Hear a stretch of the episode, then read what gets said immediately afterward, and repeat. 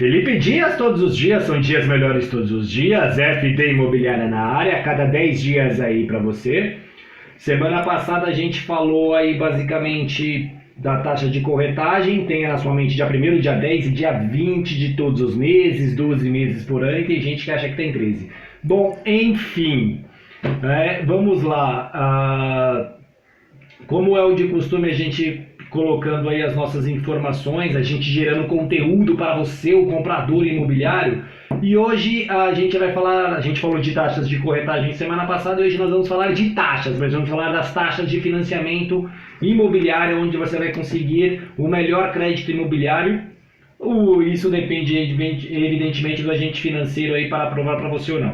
A minha de cara aí a primeira resposta que eu já te dou Aonde é melhor para você conseguir o seu financiamento imobiliário, o seu crédito imobiliário? Cara, no cara que te emprestar o dinheiro, tá? No banco que te emprestar o dinheiro, esse é o melhor, porque já é muito complicado. Por exemplo, para entrar na caixa, você tem que pegar uma senha para falar bom dia pro gerente. Imagine que o cara te emprestar 100 mil reais. Quando eu falo cara, eu estou me referindo à instituição, agente financeiro, tá? Bom, vamos lá, é o seguinte. A gente estava fazendo aí alguma, alguns estudos, algumas avaliações a taxa média de juros é uma coisa que eu já vinha falando lá, ficou na média de 7%, 7,16% é uma média de taxa de juros que você pega aí, de acordo com algumas reportagens publicadas nos últimos meses. O mais importante é que alguns bancos, eu já falei, já fiz vídeo sobre isso aqui, que fizeram alguns index, é, é, eu já fiz vídeo, e tem alguns bancos que estão fazendo sobre novas formas de correção do dinheiro, alguns bancos que nem estão corrigindo, enfim, entre privados e os públicos. O que importa é o seguinte, eu vou falar aqui do SFH, daquilo que a gente conhece como utilizando a TR como referencial, lembrando que a TR está zerada. Então as taxas hoje elas estão da seguinte forma: na Caixa Econômica Federal é você tem taxas a partir de 6,90%, na, na no, no Itaú você está com 6,95%, no Santander você está com taxas de 6,99%. No Bradesco você tem taxas a partir de 7,3 e no Banco do Brasil taxas a partir de 7,99. Ou seja, as taxas estão lá embaixo, então basicamente você está pagando mil reais. Então, nesse cenário é onde é o melhor. O melhor seria você pagar a taxa de juros mais barata na Caixa, mas a Caixa é um pouco mais burocrático que existe, tá? Se tiver um rabisco lá, vão falar para você que não vão avaliar o seu empréstimo, que não vai passar que está faltando alguma coisa. E a burocracia muitas vezes pode te impedir de conquistar algo melhor e talvez você não vai ter um financiamento tão de acordo com aquilo que a gente pedir. Esse é o primeiro exemplo. Por isso que eu digo, o banco que te emprestar é o melhor banco para você, independente da taxa. Pô, mas eu não quero pagar uma taxa alta, então você não vai comprar o imóvel.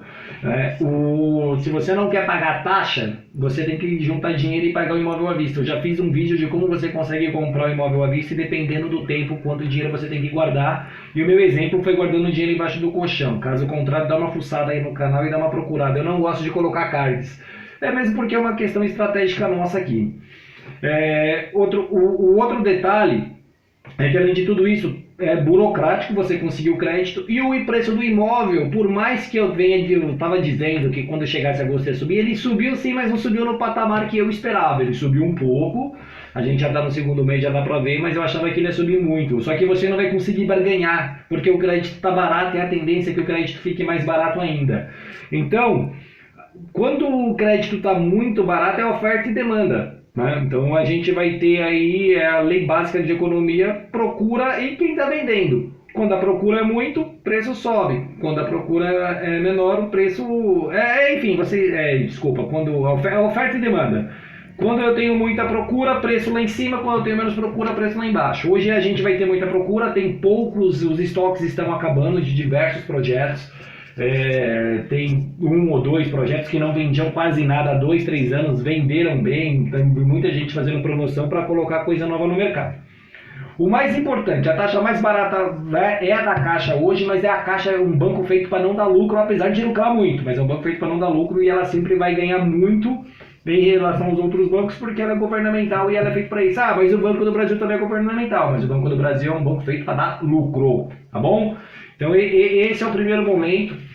As melhores taxas aí, ó, relembrando, hoje, se você fosse comprar hoje o imóvel em setembro de 2020, você vai pagar taxas a partir de 6,90, 6,95, 6,99, 7,3 e 7,99.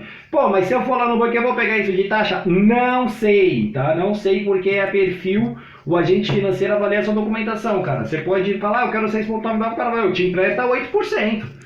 Porque assim, uma coisa que as pessoas esquecem é que no Brasil tem uma coisa chamada taxa nominal. E a taxa nominal é o que o banco fala, mas o efetivo lá sobe. Ele sobe geralmente 0,80, 0,90, tem casos de subir até 1%. O que importa então é sempre o custo efetivo total, que é realmente quanto que você vai pagar.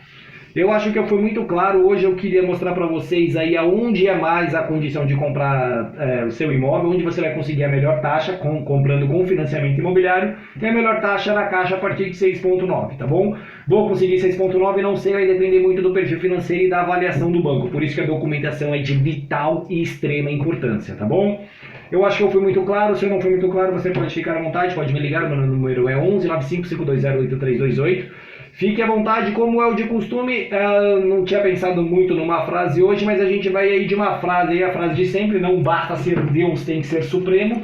E a frase que eu quero compartilhar, e eu compartilhei semana passada, o semana passada não, 10 dias atrás, sobre a frase do poeta. E hoje eu quero, não quero compartilhar uma frase, eu quero te convidar a fazer uma reflexão. É, a reflexão é simples. As eleições estão chegando. O debate sempre quando tem eleição aqui para prefeito a gente começa com um debate americano que foi ontem.